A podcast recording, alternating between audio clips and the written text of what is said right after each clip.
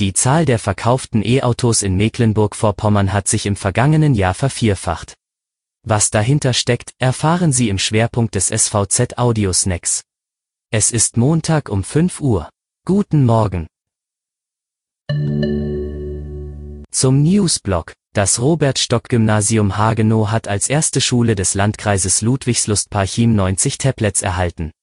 Im Kontext der Corona-Pandemie hat das digitale Lernen zuletzt enorm an Relevanz gewonnen.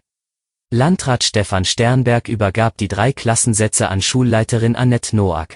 Nun endlich können wir die nächsten Schritte im Zuge der Digitalisierung der Schulen gehen und die Arbeit mit Tablets in den Schulen in größerem Umfang anstoßen, verkündete er. Mit den jetzt an das Gymnasium übergebenen 90 Geräten hat der Landkreis eine erste Teillieferung von rund 400 Tablets erhalten. Die Corona-Krise hat die Klimaschutzbewegung Fridays for Future tüchtig durchgeschüttelt.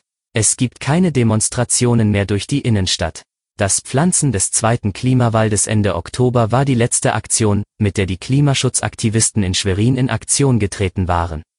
Aktivistin Miriam Rakel berichtet, wir haben erst vor wenigen Tagen direkt vor der Staatskanzlei eine Protestaktion gegen den Weiterbau der Gaspipeline Nord Stream 2 durchgeführt.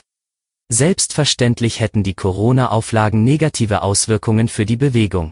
Doch das sei nicht zu ändern.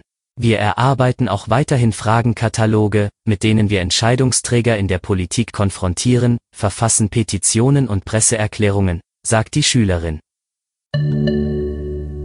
Zum Schwerpunkt. Noch nie wurden in Mecklenburg-Vorpommern so viele Elektroautos und Fahrzeuge mit Hybridmotor verkauft wie im vergangenen Jahr.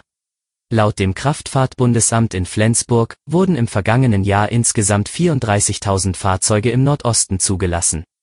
Während Händler bei Benzinern und Dieselfahrzeugen im Corona-Jahr 2020 ein Minus von 20 Prozent verbuchen mussten, hat sich die Zahl der Autos mit reinem Elektroantrieb im selben Zeitraum mehr als vervierfacht. 1741 Neuzulassungen waren es im vergangenen Jahr im Vergleich zu den 388 reinen Stromern im Jahr zuvor. Hinzu kamen im vergangenen Jahr 5073 Hybridautos. Das entspricht einer Verdopplung der Zulassungen im Vergleich zum Vorjahr. Damit hat jedes fünfte 2020 neu erworbene Auto in Mecklenburg-Vorpommern einen alternativen Antrieb. Die gestiegenen Zulassungszahlen sind für mich ein Signal dafür, dass die Menschen im Land die täglich zurückgelegten Wege klimafreundlicher gestalten wollen, sagte Verkehrsminister Christian Pegel. Bleibt ein Problem, nämlich die Stromversorgung. Im Land gibt es lediglich 14 öffentliche Ladestationen auf 1000 Quadratkilometern. Das war Ihr Audiosnack.